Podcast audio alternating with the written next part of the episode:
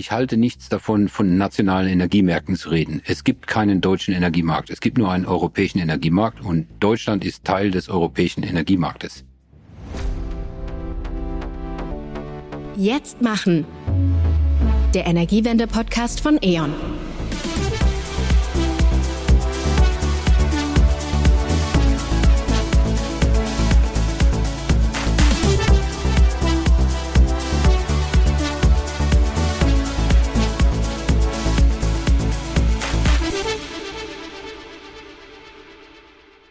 Herzlich willkommen zur ersten Folge von Jetzt machen, dem Energiewende-Podcast von E.ON. Hier dreht sich alles rund um die Energiewende. Mein Name ist Rona van der Zander und ich unterhalte mich heute mit meinem Co-Host Live Erichsen und unserem Gast Leonard Birnbaum über die Energiewende in Zeiten der Energiekrise. Leo ist seit 2013 Mitglied im Vorstand von E.ON und seit 2021 der CEO. Und die Energiewende ist wahrscheinlich die spannendste Veränderung unseres Lebensumfeldes. Sie läuft bereits seit mehr als zehn Jahren, nimmt nun aber erst so richtig Fahrt auf, sodass jede und jeder sich damit auseinandersetzen sollte und seinen oder auch ihren Beitrag leisten kann. Doch wie kann das genau gehen? Und was ist dabei die Rolle von Politik, von Verwaltung, von Wirtschaft und Gesellschaft? Ja, und mit Leo haben wir heute natürlich einen richtigen Experten, wenn nicht den Experten zu Gast, was die Energiewende in Deutschland betrifft. Schön, dass du heute da bist, Leo. Dankeschön, Rona. Ich freue mich auch auf das Gespräch. Sehr schön. Bevor wir richtig reinstarten, sollen unsere Zuhörerinnen und Zuhörer dich natürlich aber auch noch etwas besser kennenlernen und unserer ganz kurzen Fragesession Feuer frei. Ich stelle dir jetzt also drei Fragen, Leo. Bitte antworte so kurz wie möglich. Nummer eins, wer bist du und was ist dein Job? Ähm, ich bin Leo Birnbaum und ich bin der Vorsitzende des Vorstandes der ION. Was ist wichtig in deinem Beruf? Dass ich meiner Organisation helfe, ihre Arbeit zu machen und ihr möglichst äh, dabei das Leben leicht mache. Und Thema Energiewende. Was sind die ersten drei Begriffe, die dir dazu einfallen? Äh, Netzinfrastruktur, äh, Erneuerbare, Digitalisierung. Auch wenn ich eigentlich drüber nachdenke, fällt okay. mir meine Strategie ein. Wachstum, Digitalisierung, Nachhaltigkeit. Sehr schön. Damit können wir jetzt ja so richtig in unser heutiges Thema Energiewende in Zeiten der Energiekrise starten. Gemeinsam mit dir, Leo, wollen wir den Status quo betrachten, diskutieren, was wir aus der Vergangenheit für eine bessere Zukunft lernen können und einen Blick auf die nachhaltige Energiewelt von morgen werfen. Also Gegenwart, Vergangenheit und Zukunft. Live, wollen wir mit der Gegenwart starten? Sehr gerne.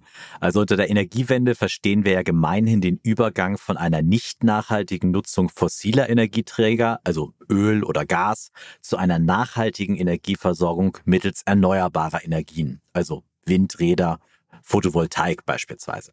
Der Begriff wurde übrigens schon 1980 vom Buch Energiewende, Wachstum und Wohlstand ohne Erdöl und Uran des Öko-Instituts übernommen und wird teilweise sogar in anderen Sprachen so im Deutschen verwendet. Das beweist direkt doch mal gleich zwei Sachen. Zum einen war Deutschland mal Vorreiter bei dieser Idee einer fossilfreien Energieerzeugung und zweitens haben selbst innerhalb Europas die Länder ein sehr unterschiedliches Verständnis, wie man beispielsweise an der Nutzung von Kernkraft sehen kann. Leo, wo stehen wir denn aktuell in Deutschland in Sachen Energiewende? Ich glaube, äh, wir stehen jetzt an dem entscheidenden Wendepunkt. Ähm, die einfachen, in Anführungszeichen, relativ einfachen äh, Teile liegen hinter uns. Also der erste Zubau der Erneuerbare, solange das Netz noch ausreichend war. Aber jetzt kommen eben die Herausforderungen, mhm. das Netz ist nicht mehr ausreichend. Ähm, wir hatten bisher auch äh, die Energiewende in einer Phase, in der es uns relativ gut ging, während wir jetzt in einer Niedrigzinsphase, wo sozusagen vieles in unsere Richtung gespielt hat, jetzt plötzlich ist es wirtschaftlich schwieriger, der globale Wettbewerb nimmt zu und gleichzeitig müssen wir das Tempo der Energiewende deutlich beschleunigen. Also so in gewisser Weise sind wir jetzt an einem Wendepunkt. Wir müssen uns jetzt auch um Themen kümmern, die viel schwieriger und komplexer sind, nicht? Die Wärmewende, wir alle erinnern uns an die Diskussion der letzten Monate Monate. Da stellen wir plötzlich fest, ähm, es geht nicht nur darum, ein paar Windräder oder auch viele Windräder und ein paar PV-Anlagen oder auch viele PV-Anlagen zuzubauen. Jetzt geht es plötzlich darum, um Sachen, die ganz konkret jeden Einzelnen betreffen. Und deswegen, ich glaube, das ist schon so ein äh, entscheidender Punkt. Wie wir diese Kurve jetzt bekommen, entscheidet schon darüber, wie die Energiewende nach vorne funktionieren wird. Wir stehen also an einem Wendepunkt. Die einfachen Dinge sind in Teilen geschafft. Jetzt wird schwieriger. Was würdest du denn sagen, was läuft gerade schon gut und wo liegen aktuell die größten Herausforderungen?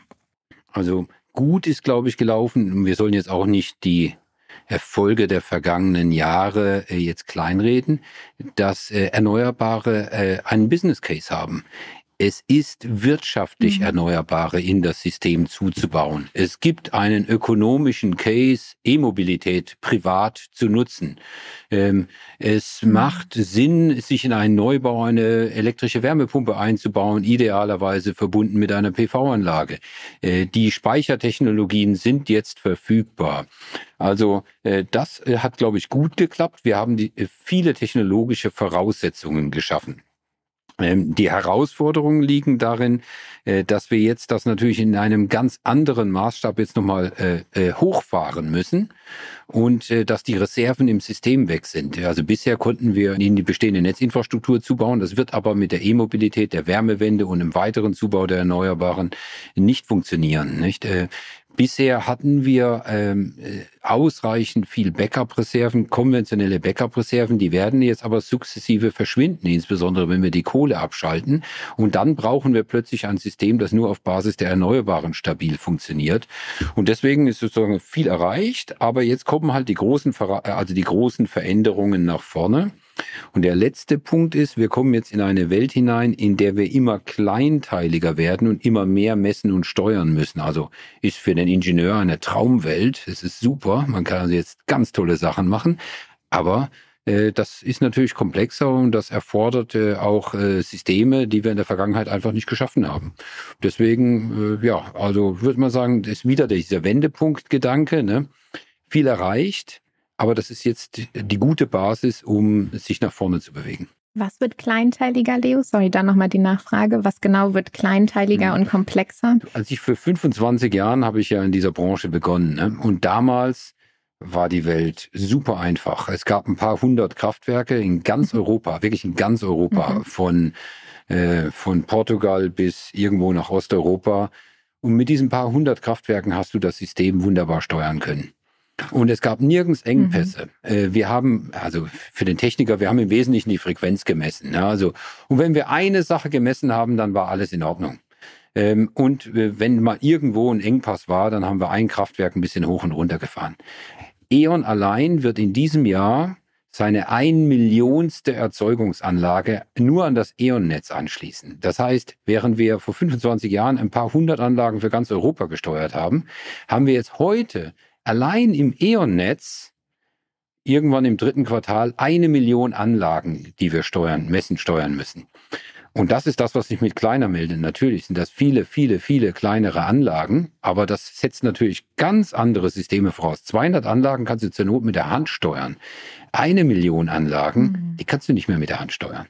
Mit 25 Jahren in der Energiewelt bist du natürlich ein äh, absoluter Experte. Nach den letzten zwei Jahren Energiekrise haben wir aber nicht nur 80 Millionen ähm, Experten, was Fußball- und Bundestrainer-Dasein angeht, sondern 80 Millionen selbsternannte Energieexperten. Ähm, aber bei dieser Energiekrise, die hat ja was mit uns gemacht. Sie hat uns alle näher an das Thema Energie herangeführt. Plötzlich ging es nicht mehr nur um das Selbstverständnis, Strom kommt aus der Steckdose, sondern Strom hat plötzlich auch einen Preis und muss verfügbar sein. Äh, in diesem Kontext, glaubst du, die Energiekrise ähm, war eher ein Beschleuniger oder war vielleicht auch ein Bremser der Energiewende? Schwierige Frage. Ich glaube, in Summe eher ein Beschleuniger, aber es gibt auch einige sozusagen nachteilige Effekte der Energiekrise für die Energiewende.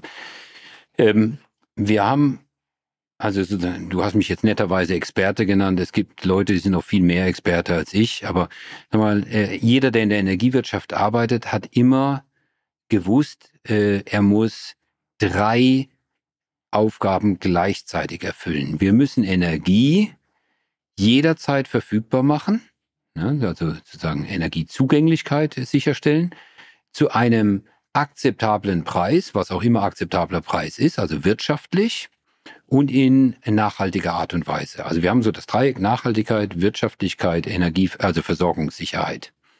Und wir haben immer gewusst, ähm, dass man, wenn man immer nur eines dieser drei Ziele ähm, sozusagen ins Zentrum stellt, man irgendwann feststellt, dass die anderen beiden Ziele, äh, dass man in Konflikte kommt. Also es ist immer ein Trade-off. Was dem einen gut tut, äh, tut irgendwie dem anderen äh, so schlecht und so über und so verändert sich das über die Zeit. Wir haben jetzt so eine Dekade hinter uns, in der wir im Wesentlichen nur auf Nachhaltigkeit geschaut haben und äh, Versorgungssicherheit als Selbstverständlichkeit äh, angesehen haben und in der mhm. wir auch uns keine großen Gedanken um Bezahlbarkeit gemacht haben. Ich glaube, was die Energiekrise verändert hat, ist, sie hat bei allen, auch den Nicht-Experten, äh, sozusagen ins Gedächtnis gerufen, neben nachhaltiger Energie ist es auch noch wichtig, dass die Energie überhaupt verfügbar ist und dann auch noch zu Preisen verfügbar ist, die die Kunden bezahlen können. Und äh, man kann übrigens sagen, wenn Energie nicht verfügbar ist, dann rutscht äh, Nachhaltigkeit äh, sofort in der Wahrnehmung deutlich nach unten. Ne? So, also insofern äh, mag die Krise sogar geholfen haben, denn die hat wieder eine gewisse Balance im Denken hergestellt.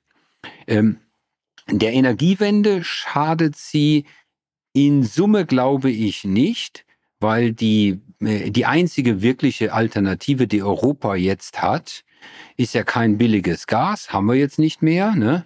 Es ist auch nicht die Kohle, die, die geht aus Nachhaltigkeitsgründen nicht. Deswegen ist die einzige Möglichkeit, die wir wirklich haben, Versorgungssicherheit herzustellen, der schnellere Ausbau der Erneuerbaren. Und insofern hilft das, was hilft, die Energiekrise zu adressieren, also den potenziellen Mangel an Versorgungssicherheit, hilft auch das Thema Nachhaltigkeit zu adressieren. Deswegen hilft es, glaube ich, in Summe eher. Natürlich ist der Nachteil, dass wir unglaubliche Mengen Geld verbrannt haben in der Energiekrise. Und dieses Geld fehlt uns. Ne? Und was die Energiewende braucht, ist halt ungeheure Mengen an Geld. Ähm, und deswegen äh, ist es auch so, dass es so einzelne Aspekte der Energiekrise gibt, nämlich insbesondere das Thema Bezahlbarkeit, was die Energiewende erschwert. Aber in Summe, glaube ich, ähm, befördert die Energiekrise die Energiewende, weil eben das Mittel gegen die Energiekrise auch das Mittel ist für mehr Nachhaltigkeit. Aber wenn wir bei diesem äh, Dreieck, was du da gezeichnet hast, zwischen Versorgungssicherheit, Bezahlbarkeit und Nachhaltigkeit, nochmal gerade für Deutschland auf die Versorgungssicherheit schauen. Deutschland ist ja meisterlich im Abschalten von großen Kraftwerken. Erst die Kernkraft, dann die Braun- und die Steinkohle. Erhöht das nicht auch gleichzeitig die Wahrscheinlichkeit von Blackouts? Ja, also äh, erstens, ich halte nichts davon, von nationalen Energiemärkten zu reden. Es gibt keinen deutschen Energiemarkt. Es gibt nur einen europäischen Energiemarkt und Deutschland ist Teil des europäischen Energiemarktes. Äh, wenn wir nicht Teil des deutschen, äh, äh, des europäischen Energiemarktes wären, hätten wir alles das, was wir in den letzten Jahren gemacht haben, auch nicht machen können. Punkt. Ja. Deswegen ähm, halte ich nichts davon, von Deutschland zu sprechen. Zweitens halte ich nichts davon, von Blackouts zu sprechen. Also der Blackout ist ein unkontrollierter Zusammenbruch des Systems, weil Angebot und Nachfrage nicht, äh, nicht mehr zusammengebracht werden können. Und dann bricht das System komplett zusammen. Das werden wir als Netzbetreiber auf jeden Fall verhindern. Also bevor das System zusammenbricht, werden wir einzelne Regionen abschalten. Das ist ja auch letztendlich das, was wir letztes Jahr diskutiert haben. Ne? Wenn es ganz eng wird, wer wird abgeschaltet? Also bevor es eine unkontrollierte Abschaltung des Systems gibt, werden wir kontrolliert abschalten. Insofern wird es keine Blackouts geben. Aber natürlich wäre ein Mangel an Versorgungssicherheit volkswirtschaftlich ungeheuer teuer. Ne? Denn äh, gleichzeitig ist ja klar, ein solcher Mangel an Versorgungssicherheit bedeutet auch, dass wir sehr hohe und sehr volatile Preise haben. Und das müssen wir auf jeden Fall verhindern. Wo stehen wir denn da gerade? Also Live hat jetzt gerade diesen äh, Blackout angesprochen und vor einigen Monaten war das ja irgendwie auch so ein bisschen so ein Szenario, wo viele Angst vor hatten vor diesem Mangel und die Frage war, wie kommen wir durch den Winter? Ähm, wenn du jetzt die Entwicklung des letzten Jahres betrachtest, Leos, würdest du dann sagen, wir haben dieses ganz große Hoch der Energiekrise erstmal überstanden? Also ich glaube, wir stehen jetzt einfach viel besser da als letztes Jahr. Ich bin ja mhm. schon oft gefragt worden in den vergangenen Monaten, äh, war ich ähm, zu sehr äh, Schwarzmaler im letzten Jahr. Ich habe mich ja gegen san äh, proaktive Sanktionen ausgesprochen. Ich habe gesagt, dass wir sehr vorsichtig sein sollten. Die Antwort ist nein. Wir stehen jetzt viel besser da. Lass nochmal schildern, wo wir letztes Jahr standen, im April, Mai. Ne? Da hatten wir leere Speicher. Die waren einfach ratzfatz leer. Wir hatten keine Prozesse, wir hatten keine Kommunikation. Wir, wir wussten gar nicht, wie wir mit einer Krise umgehen sollen, die nicht nur sozusagen lokal begrenzt für ein paar Wochen dauert, sondern über Monate und Jahre äh, flächendeckend über Europa geht. Wir hatten gar keine Notfallpläne für eine solche Situation. Wir hatten keine Gesetze für eine solche Situation. Die Behörden waren nicht aufgestellt, um mit einer solchen Situation umzugehen. Die Energieversorger waren ebenfalls nicht aufgestellt. Wir wussten gar nicht, wer mit wem reden soll, etc. Das haben wir jetzt alles beseitigt. Wir haben jetzt die Prozesse, wir haben die Strukturen, wir haben jetzt volle Speicher, wir haben deutlich niedrigere Preise. Also insofern ähm, sind wir jetzt viel besser aufgestellt äh, für den kommenden Winter, als wir es im letzten Jahr waren. Und wir haben im letzten Jahr, nur noch mal so zur Erinnerung, die Speicher im Wesentlichen mit russischem Gas gefüllt. Wir haben sie im Wesentlichen mit russischem Gas gefüllt, das wir durch Nord Stream 1 geholt haben, weil wir hatten noch gar keine Infrastruktur, um LNG von woanders reinzubringen. Dieses Jahr gibt es kein russisches Gas mehr. Nord Stream ist mittlerweile auch außer Betrieb, sodass wir äh, äh, schon daran sehen, wie viel besser wir aufgestellt sind. Kann es jetzt trotzdem wieder zu Krisensituationen kommen? Ja, kann es. Ich erspare jetzt sozusagen ein mögliches Szenario zu konstruieren, aber es die Wahrscheinlichkeit dafür ist schon deutlich geringer. Also ich sage jetzt mal, wenn jemand im letzten Jahr Angst hatte, dann braucht er in diesem Jahr auf jeden Fall mal sehr, sehr, sehr viel weniger Angst zu haben. Aber er sollte auch nicht ganz sorglos sein und Energiesparen ist trotzdem noch eine gute Idee. Sehr gut. Ähm, das ist ja schon mal ein bisschen, äh, also erstmal, ihr habt hart gearbeitet, das können wir festhalten. Äh, war, waren harte Monate für euch, aber ihr habt da viel gerockt. Und äh, gleichzeitig, wir können eventuell alle ein bisschen beruhigter in den nächsten Winter gehen, aber dein Appell bleibt natürlich klar bestehen. Und ich glaube, was du eingangs auch gesagt hast, die, diese Versorgungssicherheit und auch dieses Gefühl in, gerade eben in Deutschland, ne? Also man drückt auf den Lichtschalter und die Energie ist immer da. Wo kommt die eigentlich her? Ich habe lange auch in Ländern gelebt, wo die Versorgung nicht so gewährleistet war und man hat dann tatsächlich einen anderen Bezug dazu, ähm, was Energie eigentlich bedeutet, was es auch für ein wertvolles Gut ist. Und insofern ist das ja auch nicht schlecht, wenn man da mal so ein bisschen die Perspektive wechselt und sich mal kritisch mit auseinandersetzt. Was bedeutet das denn jetzt aber für mich als Kundin, wenn wir wir reden ja gleich nochmal genauer über die Zukunft in der aktuellen Situation in Bezug auf Preise. Versorgungssicherheit ist so ein Schlagwort, was Live gerade auch schon angebracht hat. Und Nachhaltigkeit. Gehen die Preise wieder runter? Wird alles nachhaltiger und die Versorgungssicherheit ist gewährt? Oder wie, wie sieht das jetzt gerade so aus? Wie würdest du diese Situation für Kunden aktuell einschätzen, Leo? Also im Vergleich zu letztem Jahr werden die Preise sowohl bei Gas als auch bei Strom fallen. Das ist ganz sicher. Ähm also gegen, insbesondere gegenüber den Peaks, die wir letzten August, September gesehen haben. Im Vergleich zu den Preisen vor der Krise werden die Preise auf jeden Fall steigen. Ähm, äh, also und zwar sowohl bei Gas als auch bei Strom, weil die Umstellung des Systems nicht um, also ganz umsonst kommt. In Summe mag es sein, dass die Energierechnung für viele Kunden trotzdem geringer wird, äh, weil du zum Beispiel ähm, Benzin, also wenn du jetzt auf E-Mobilität umstellst, Benzin mit seiner sehr hohen Belastung jetzt weniger brauchst und dafür dann ersetzen kannst durch Strom, den du idealerweise sogar noch selber produzierst. Es hängt aber sehr vom Einzelfall ab. Ne? Hast du ein Einfamilienhaus mit PV-Anlage oder musst du über eine öffentliche Ladestation gehen? Also, aber es könnte sein, wenn es gut läuft, äh, dass äh, zwar die Preise für Strom und Gas höher werden, also über ein etwas höheren Niveau einpendeln, aber die Gesamtenergierechnung äh, auf lange Sicht sozusagen sich niedriger einpendelt als die Energiekosten der Vergangenheit. Ähm, ansonsten gilt, ähm, wir lagen mit jeder Preisprognose bisher regelmäßig in den letzten 100 Jahren immer falsch. Also immer, wenn wir für zehn Jahre in die Zukunft geschaut haben, lagen wir garantiert daneben. Ja. Deswegen glaube ich auch niemanden, der sagt, er kennt die Zukunft. Ja. Äh, das gilt auch für mich. Aber jetzt erstmal kurzfristig in diesem Jahr kannst du als Kunde wahrscheinlich mit äh, deutlich sinkenden Preisen rechnen. Aber wir haben ja auf der einen Seite die ähm, Privatkunden, äh, die, deren Erwartungen du gerade skizziert hast. Auf der anderen Seite ist Deutschland ja auch ein Hochtechnologieland. Ähm, was bedeuten denn die hohen Preise ähm, oder auch das Einpendeln auf einem hohen Niveau bei den Preisen äh, für uns als Wirtschaftsstandort, für Deutschland, für Europa? Ähm, da geistert ja immer wieder der Begriff auch äh, der Deindustrialisierung herum. Ähm, ja, es ist gut, dass du den Punkt bringst. Also in der Tat, äh, Rona, als du mich gerade gefragt hast, habe ich sozusagen an den Privatkunden gedacht bei der Antwort. Genau, für die ja, ja, stehe ich ja hier du, so. Du, schaust genau. mich so an und dann denke ich natürlich an den Privatkunden. Ich mhm. denke nicht an den Chemiebetrieb, wenn mhm. ich die sehe. Aber wenn ich den Chemiebetrieb äh, anschaue oder das die Aluminiumhütte oder die Stahlhütte, ähm, da muss mhm. ich schon mhm. sagen, deren Preise werden im Vergleich zur Vergangenheit auf jeden Fall höher liegen. Ähm, die haben relativ niedrige Preise in der Vergangenheit gehabt und die Preise, die sie jetzt bekommen, werden äh, deutlich höher liegen. Ähm, und äh, ich sehe da ehrlich gesagt auch nicht, äh, dass die im globalen Maßstab, was für die ja wichtig ist, ist gar nicht so sehr, wie hoch sind die Preise absolut, sondern wie hoch sind die Preise im Vergleich zu Nordamerika oder Asien. Und ich sehe einfach nicht, äh, dass wir äh, eine Chance haben, dass die im Vergleich zu Asien äh, und den USA sozusagen die alte Wettbewerbsfähigkeit bekommen. Wir werden eine dauerhafte Verschlechterung unserer Standortbedingungen gegenüber den USA und gegenüber Asien haben. Also insofern für Industriekunden hat sich dauerhaft etwas verschlechtert. Da führt, glaube ich, kein Weg dran vorbei, das festzustellen. Die Gefahr der Deindustrialisierung, die steht in der Tat im Raum, die sehen wir auch. Wir sehen deutlichen Abwanderung von Investitionen, einen deutlichen Rückgang der Investitionen in Europa.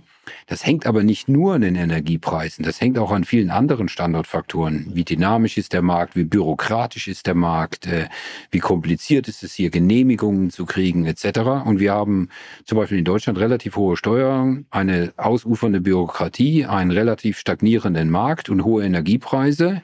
Äh, das ist in Summe einfach nicht gut. Wir sind auch nicht innovativ genug als Europäer. Zukunftstechnologien entstehen zunehmend woanders.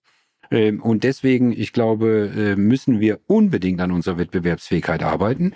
Äh, wir dürfen die Gefahr der Deindustrialisierung auch nicht kleinreden, müssen uns aber klar machen, dass das nicht nur eine reine Energiefrage ist, sondern dass da alle Standortfaktoren zusammenkommen müssen. Äh, und wir müssen halt ganz hart an unserer Wettbewerbsfähigkeit arbeiten. Ehrlich gesagt, ich vermisse da ein bisschen, ähm, äh, in Englisch sagt man immer so schön, Sense of Urgency. Das passt jetzt vielleicht zu einer Nachfrage, die ich noch habe, äh, dieser Sense of Urgency. Du hast eingangs als Schlagworte genannt Netze, Infrastruktur und Digitalisierung. Und wir haben noch gar nicht über Digitalisierung gesprochen, äh, also über dieses Themenfeld. Wo stehen wir denn da gerade? Was sind da die Herausforderungen oder vielleicht gibt es auch schon, was gut läuft? Ja, äh, bei Digitalisierung äh, ist, ist, glaube ich, das entscheidende Thema. Wir müssen nicht äh, so einen kleinen digitalen Piloten an einer Stelle machen, sondern wir müssen unsere gesamte Infrastruktur digitalisieren. Ja, also meine Zehntausende von Trafos, die ich habe, meine Umspannwerke, die muss ich alle digitalisieren, die muss ich alle messen können, die muss ich alle steuern können. Äh, ich muss äh, Millionen von Smart Mietern verbauen, damit ich sehe, was im Netz geschieht. Ich muss, äh, ich habe ja gesagt, eine Million Anlagen, die muss ich automatisch abrechnen können. Idealerweise muss ich sie auch steuern können. Das heißt, was ich brauche, ist Digitalisierung und die Herausforderung bei der Digitalisierung der Energiewirtschaft ist, ich brauche immer Massenprozesse. Ja, es geht nicht darum, sozusagen ein Haus zu digitalisieren. Es geht darum, idealerweise 40 Millionen Häuser zu oder Wohnungen zu digitalisieren. Äh, und das ist die, äh, das ist die eigentliche Herausforderung. Wir stehen da an der Stelle, dass wir die Technologien dafür haben. Äh, was wir jetzt, ähm, ich glaube, was wir in Europa brauchen, ist ein bisschen ein pragmatischerer Umsatz, äh, Umgang mit diesen Technologien. Also wir, wir tendieren dazu, uns immer das Leben selber schwer zu machen, insbesondere in Deutschland, ja, indem wir den bestmöglichen Datenschutz der Welt, die höchstmöglichen Sicherheitsanforderungen von allen etc. definieren und am Ende machen es alle anderen zehnmal schneller als wir. Also ich glaube, die Herausforderung ist in großem Maßstab machen und schnell machen und dazu müssen wir, äh, glaube ich, ein bisschen pragmatischer werden. Wer ist wir in dem Fall? Wir Deutschen, äh, die Politik, die, also wer genau, wer ist Gute das? Gute Frage. Ich glaube, wir alle. Also wir als Energieversorger mhm. Äh, müssen auch pragmatischer werden. Wir tendieren dann dazu, etwas ähm, 20 Mal zu testen, um ganz, ganz, ganz sicher zu sein, dass es funktioniert. Und wir warten dann darauf, dass dann die regulatorischen äh, Bedingungen auch geschaffen sind, dass wir uns ganz sicher sind, dass wir das dürfen. Wir machen auch nicht eben mal so. Äh, aber auch die Politik muss pragmatischer werden. Ich könnte jetzt den Rest des Podcasts mit Geschichten über den Smart Meter füllen, äh, wie wir es geschafft haben, eine einfache technische Idee, die in ganz Europa implementiert worden ist, in Deutschland so gegen die Wand zu fahren, dass wir es praktisch überhaupt nicht hinbekommen haben. Ne? Also Äh. Also wir sind wir alle. Ne? Lass mich noch ein Beispiel geben. AI, künstliche Intelligenz. Redet jetzt jeder davon. Es ist ohne jeden Zweifel so, dass wir ohne künstliche Intelligenz in der Zukunft unsere Systeme nicht fahren können. Unsere volle Digitalisierung heißt auch Einsatz von künstlicher Intelligenz. Wir diskutieren in Europa in der Tendenz nur die Risiken statt der Chancen. Aber dort die, äh, die künstliche Intelligenz, die wird dort entwickelt, wo die Chancen diskutiert werden, nicht dort, wo die Risiken entwickelt werden. Und die Gefahr, die ich sehe, ist, dass am Ende die künstliche Intelligenz von den Amerikanern entwickelt wird, wir in Deutschland alle Risiken identifiziert haben, aber am Ende die amerikanischen Systeme nutzen. Ja, ähm, ich habe noch eine Nachfrage. Also finde ich total spannend, was du jetzt auch so ein bisschen, äh, ja auch, ich sag mal, selbstkritisch oder unternehmenskritisch dieses, ne, wir müssen eigentlich auch schneller werden und ein bisschen hat sich ja fast nach Startup angehört, ne? Äh, start before you're ready. Nicht ewig testen, sondern eben auch mal machen. Aber das ist doch in dem Setting, in dem ihr unterwegs seid, super schwierig, oder? Wie ist das? Geht ja um Danke, viel. Danke, Rona. Du bist ja so, du bist ja sowas. Du verstehst uns ja richtig gut. Ne? Nein, ja, also wir können das nie so machen wie ein Startup. Ne? Also du kannst nicht im Energiesystem mhm. mal ausprobieren, ob es gut geht. Also du musst dir schon sehr mhm. sicher sein, dass es gut geht. Ja, ähm, mhm. aber trotzdem, ich sage jetzt mal, es gibt einen Unterschied zwischen 99,999 Prozent überall zu, wenn es in allen wichtigen Systemen zu 99,999 Prozent funktioniert. Und dann gibt's halt ein paar Randsysteme. Ja, also ich glaube, sozusagen, es ist die Balance. Ne? Also wir müssen natürlich ja. viel, also wir haben eine viel größere Verantwortung als ein Startup. Du, wenn ein Startup sein Produkt gegen die ja. Wand fährt, dann geht der Startup pleite und nichts passiert, außer dass ein paar Investoren ein bisschen Geld verloren ja. haben. Wenn wir unser Produkt gegen die Wand mhm. fahren, ja, dann ist aber da ist aber richtig was los im Land. Ne? Also deswegen, es ist schon so, genau. aber trotzdem, das, wir sollten es uns nicht so einfach machen. Auch wir können und müssen schneller mhm. werden. Ich würde einmal zusammenfassen, was wir schon alles für spannende Punkte angesprochen haben, wobei es dann noch ganz viel, genau, ganz viel gibt, wo wir, glaube ich, auch noch tiefer rein ähm, könnten gerade auch der letzte Punkt, ähm, ich glaube auch immer mal selbstkritisch zu hinterfragen, wie man neue Technologien eben auch einsetzt, ne? also was jeder Einzelne und jede Einzelne vielleicht auch machen kann, um diesen Wandel schneller voranzutreiben. Aber das fand ich total spannend, was du auch in die Richtung geteilt hast, Leo. Wir haben gesprochen darüber, was gerade los ist, also wo wir aktuell stehen in Bezug auf die Energiewende. Die einfachen Teile sind geschafft, hast du gesagt. Wir haben viel Erneuerbare ausgebaut, aber jetzt wird es immer schwerer, denn das Netz ist nicht mehr ausreichend entsprechend. Und dazu befinden wir uns auch in einer anderen Situation mit größerem globalen Wettbewerb und allgemein einer schwierigeren Wirtschaftslage. Aber gut ist bisher gelaufen, dass die E-Mobilität vorangekommen ist. Unsere Speichertechnologien und Allgemeintechnologien haben sich gut entwickelt. Aber wir stehen eben jetzt vor dieser Herausforderung, wirklich diesen Wendepunkt zu schaffen, den du angesprochen hast. Und du hast auch geteilt, diese Frage nach, ist diese Energiekrise Beschleuniger gewesen oder nicht? In Summe hat es wohl geholfen, aber dennoch die Herausforderungen bleiben groß. Und damit können wir vielleicht auch mal den Blick zurückwerfen auf vergangene Krisen und ähm, ja, Herausforderungen, die es gab und was wir da vielleicht daraus lernen können, live. Sehr gerne übernehme ich an dieser Stelle. Ähm, was bei mir vor allem hängen geblieben ist, Leo, aus seinen Ausführungen bis hier, ist, dass es ganz, ganz viel um Balance geht. Ähm, wenn wir diese Energiewende zu einem Erfolg führen wollen, dann geht es um die Balance zwischen Versorgungssicherheit, Bezahlbarkeit und Nachhaltigkeit von Energie. Ähm, es geht aber auch um die richtige Balance zwischen äh, Sicherheit und zwischen Implementierung neuer Technologien. Ähm, es geht um eine, ähm, eine Aufbruchsstimmung, die wir auch äh, austragen wollen in die Bevölkerung, damit jeder auch teilhaben kann an einer erfolgreichen Energiewende.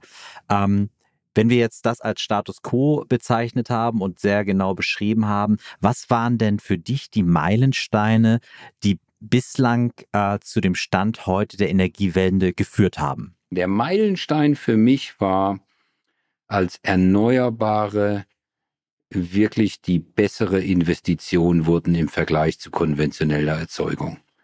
Weil in dem Moment, in dem es wirtschaftlich wird, da, dann wird es ein Selbstläufer. Ja?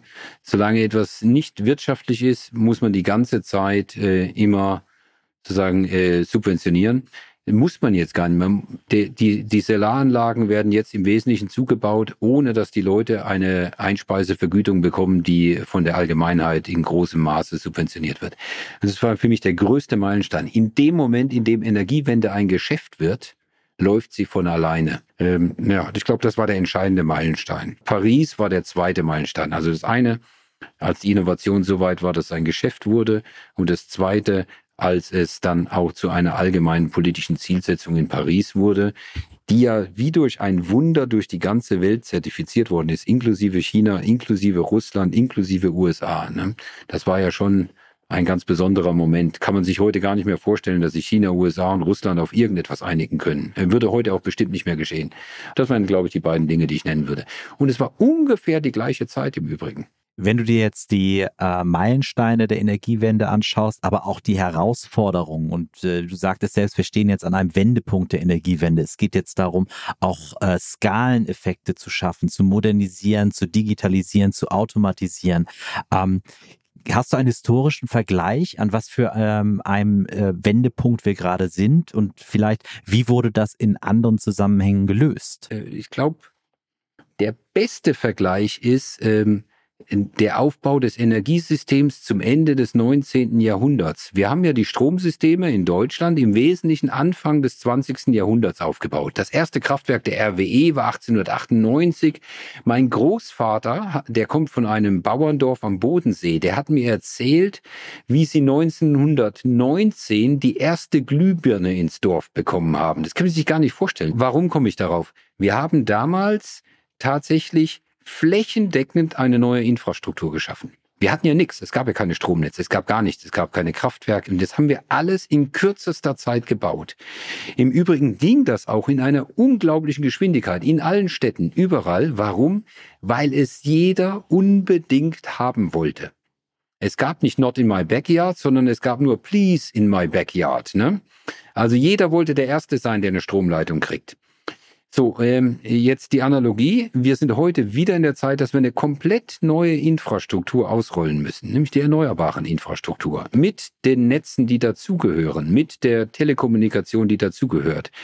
Und wir müssen jetzt hoffentlich jetzt noch den Schritt schaffen, dass wir wie vor 100, 10, 120 Jahren die gesamte Bevölkerung dazu bringen, zu sagen, ja, ich will das unbedingt, bitte, schnell, heute. Ja. Wenn wir das hinkriegen, äh, dann schaffen wir es. Äh, ansonsten schaffen wir das einfach nicht. Also wenn wir um jede Leitung kämpfen müssen, dann können wir unsere erneuerbaren Ziele, unsere Klimaziele sofort in die Tonne treten, dann werden wir sie nicht erreichen. Ich habe jetzt neulich ein Buch gelesen über die Römer wie die Römer Straßen und Aquädukte gebaut haben. Ne? Und wenn man sich anschaut, was die mit händischer, menschlicher Arbeit geschaffen haben, ohne große Maschinen, unvorstellbar. Und warum sage ich das? Wenn man etwas wirklich will, die Mittel dafür aufbringt und gut organisiert ist, dann kann der Mensch Unglaubliches schaffen. Er muss es aber halt wirklich wollen. Und da müssen wir noch hinkommen, dass wir es wirklich wollen. Und zwar äh, nicht nur, wenn es bei irgendjemand anders geschieht, sondern auch, wenn es bei mir geschieht. Ne? Das ist vielleicht schon eine ganz gute Überleitung live, oder? Nichts zum äh, Blick in die Zukunft. Das wäre nämlich jetzt unser abschließendes Kapitel sozusagen. Und da natürlich eine ganz, ganz große Frage. Ähm, wie kriegen wir das hin? Also was ist deine Perspektive darauf? Wer kann dazu beitragen, dass wir diese Energiewende bekommen und wie können wir auch die Akzeptanz bei der Bevölkerung hm. erhöhen? Ich tue mich ja immer schwer, äh, als Einzelperson zu sagen, wie man das äh, sozusagen die gesamte Bevölkerung in ihrem Denken verändern kann. Also denke ich immer, ich bin ja. ja jetzt nur ein Manager, ich bin froh, wenn ich das bei meiner E.ON schaffe und für die Bevölkerung ist die Politik zuständig. Aber wenn wir häufiger, ich sag mal, fünfe Grade sein lassen würden und sagen, komm, wenn wir hm die Politik zu 90 Prozent umgesetzt kriegen, auf eine einfache Art und Weise, äh, uns mhm. den Leuten erklären können, dann ist es besser, als wenn wir es zu 100 Prozent dann hinkriegen und dabei tausend Leuten vors Schienbein stoßen. Also ich glaube, wir haben Sachen zu kompliziert, zu perfekt gemacht. Also vielleicht wäre es einfacher, wenn man einfach manchmal ein bisschen pragmatischer, so ein bisschen ich bin ja halber Italiener, ein bisschen italienischer wäre. Einfach mal, einfach mal machen. Also ich glaube, man kriegt die Leute am ehesten, mhm. indem man pragmatisch ist, indem man ihnen einen Vorteil bietet. Ja, anstatt ihnen eine Predigt zu halten, muss man ihnen einfach nur einen Vorteil bieten. Ähm, äh, und, und wenn man ihnen dann noch das Gefühl gibt, dass das, was sie tun, das Richtige ist, ja, äh, ohne sie zu belehren, äh, dann, ich glaube, dann wird man schon viele kriegen, weil die Menschen wollen eigentlich das Richtige tun. Es gibt auch ganz wenige Menschen, die boshaft sind und aus Prinzip das Nicht-Richtige tun wollen. Ich weiß, das ist jetzt so ein bisschen vage, wie ich sage, aber ich glaube, das ist mehr so die Denkhaltung, die man haben muss, wenn man jedes einzelne Problem löst. Leo, wenn uns das alles gelingt, alles mit Blick auf einen Erfolg der Energiewende, wie sieht denn dann deine Wunschvorstellung, also was ist deine positive Utopie der zukünftigen Energieversorgung? Also erstens, ähm, die Energiewende wird nicht an den Ingenieuren scheitern und nicht an den Energieversorgern. Wir werden die Energiewende hinkriegen, ist überhaupt keine Frage. Wir werden sie technisch hinbekommen. Die Frage ist, zu welchem Preis und wie reich ist Europa sozusagen, wenn wir diese neue Infrastruktur geschaffen haben. Und das hängt dann äh, auch an der Energiewende, aber nicht nur. Also meine, meine Wunschvorstellung ist, in 30 Jahren leben wir in einem Europa, indem wir viel mehr Dinge gemeinsam machen. Wir haben einen einheitlichen europäischen digitalen Markt. Wir haben nicht 27 digitale Märkte. Und dieser europäische digitale Markt ist im weltweiten Maßstab konkurrenzfähig mit Nordamerika und mit Asien. Im Moment ist er ja zu fragmentiert. Wir haben einen einheitlichen Energiemarkt, in dem wir äh, die Erneuerbaren in einer Art und Weise ausspielen, wie wir das auf nationaler Ebene nie könnten. Wir haben einen einheitlichen Kapitalmarkt, in dem wir Finanzierungen dann auch innerhalb Europas darstellen können und nicht darauf angewiesen sind, die Finanzierung über nordamerikanische Banken immer in Europa darzustellen, weil wir in Europa selber keinen Bankenplatz haben. Wir haben eine viel innovativere Ener äh, Industrie, die viel mehr Innovationen in Europa produziert und wir haben eine viel geringere Bürokratie, die vor allem immer danach strebt, die Chancen zu sehen in dem, was an Innovation kommt, anstelle der Risiken. Und weil wir dann sozusagen chancenorientiert, nicht mehr bürokratisch, einheitlich als starkes Europa unterwegs sind, dann auch mit einer super Energieinfrastruktur in Energieversorgung, sind wir dann noch ein prosperierender, reicher Kontinent. Das wäre meine Wunschvorstellung. Aber du siehst, das geht auch schon über die Energie hinaus. Äh, es ist nicht nur Energie ist vieles. Ohne Energie gibt es keine modernen Gesellschaften, aber nur Energie macht nicht eine erfolgreiche moderne Gesellschaft. Ja, mega. Also ich wäre dabei. ich finde es ein total tolles Schlusswort, gerade auch dieses ja, starke, einige Europa, wo ja leider gerade viele Herausforderungen auch sind, eben nicht nur was die Energie angeht, das hast du ja gerade auch schon angesprochen, Leo, aber das ist auch wieder was, ich glaube, das liegt auch an jeder und jedem von uns jeden Tag dafür aufzustehen und sich dafür einzusetzen, äh, um hoffentlich genau in dieser Utopie auch irgendwann zu landen. Live, ich weiß nicht, hast du noch eine Frage? Ich fand das eigentlich einen tollen Schlussappell. Fand ich auch. Super. Ja, Leo, dann dank dir sehr für diese ganzen Einblicke, die du heute geteilt hast und deine Gedanken und Geschichten. Ähm, ich fand es total spannend und ja, wünsche euch natürlich vor allen Dingen ganz, ganz viel Erfolg und Kraft und Durchhaltevermögen, um an diesen spannenden Themen ähm, ja auch für uns alle so weiterzuarbeiten und dass wir auch alle mal reflektieren, wo wir da ein bisschen unterstützen können, auch in, im Alltäglichen. Und äh, danke dir sehr für deine Einblicke heute. Hat Spaß gemacht. Danke. Tja, Mensch, live ganz schön viele spannende Insights heute von Leo. Ich fand es äh, total interessant, was er geteilt hat, auch was hinter den Kulissen bei euch bei E.ON so los ist. Und ich habe mitgenommen als Key Learning heute, dass es viele Herausforderungen gibt, gerade im Blick auf die Netze, die wir umbauen müssen, was wir technologisch auch alles so wuppen müssen in Zukunft. Gleichzeitig ist aber auch schon vieles gut gelaufen. Und bei mir sind vor allen Dingen die zwei Bilder hängen geblieben, die Leo gemalt hat. Einmal ähm, die Römer, die so viel geschafft haben, in der Hoffnung, dass wir das auch so hinbekommen. Und gleichzeitig natürlich auch der Appell an jeden und jede von uns, das auch haben zu wollen. Die Glühbirne im Dorf bei Opa vor gut 100 Jahren. Und jetzt die Frage, was können wir auch, jeder und jede Einzelne dazu beitragen und wo sperren wir uns vielleicht auch manchmal und wo können wir auch persönlich die Energiewende noch mehr mitgestalten? Wie sieht's bei dir aus? Was mich vor allem beeindruckt hat, ist die Bedeutung von Balance. Wir brauchen die richtige Balance aus Versorgungssicherheit, äh, Nachhaltigkeit und Bezahlbarkeit von Energie für ein Gelingen der Energiewende. Das hat uns schon geholfen in den letzten zwei Jahren. So sind wir erfolgreich ähm, und einigermaßen unbeschadet durch die Energiekrise gekommen. Aber diese Balance kann uns auch helfen, schneller und nachhaltiger zu einem Gelingen der Energiewende zu äh, kommen. Ähm, das hat mich sehr beeindruckt. Ähm, und das, in dem Zusammenhang natürlich auch die Balance aus richtiger politischer Weichenstellung ohne alles im Voraus planen zu wollen und vordenken zu wollen und der Balance gleichzeitig aus dem Mitmachen wollen der Bevölkerung. Ich glaube, das kann man gar nicht genug unterstreichen, wie wichtig das ist, dass da alle zusammenspielen. Und diese Frage nach dem Wir, wer ist eigentlich wir? Sind es mhm. die Energieunternehmen? Ist es die Politik? Ist es die Verwaltung? Ist es die Wirtschaft? Nein, es sind wir alle in einem einheitlichen, starken und einigen Europa. Das fand ich auch einen ganz tollen Schlusssatz. Vielen Dank auch an euch fürs Zuhören. Weitere Infos zum Podcast findet ihr unter www.eon.com. Alle wichtigen Links auch hier in den Show Notes. Und wenn euch der Podcast gefallen hat, dann empfiehlt ihn natürlich total gerne weiter. Wir freuen uns auf euch. Bis zum nächsten Mal. Vielen Dank fürs Zuhören auch von mir und bis zum nächsten Mal.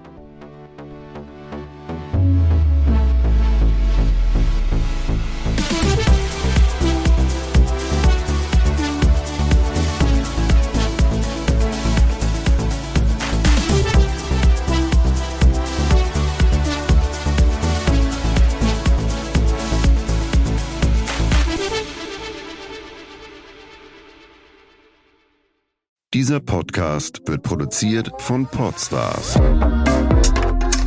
bei OMR.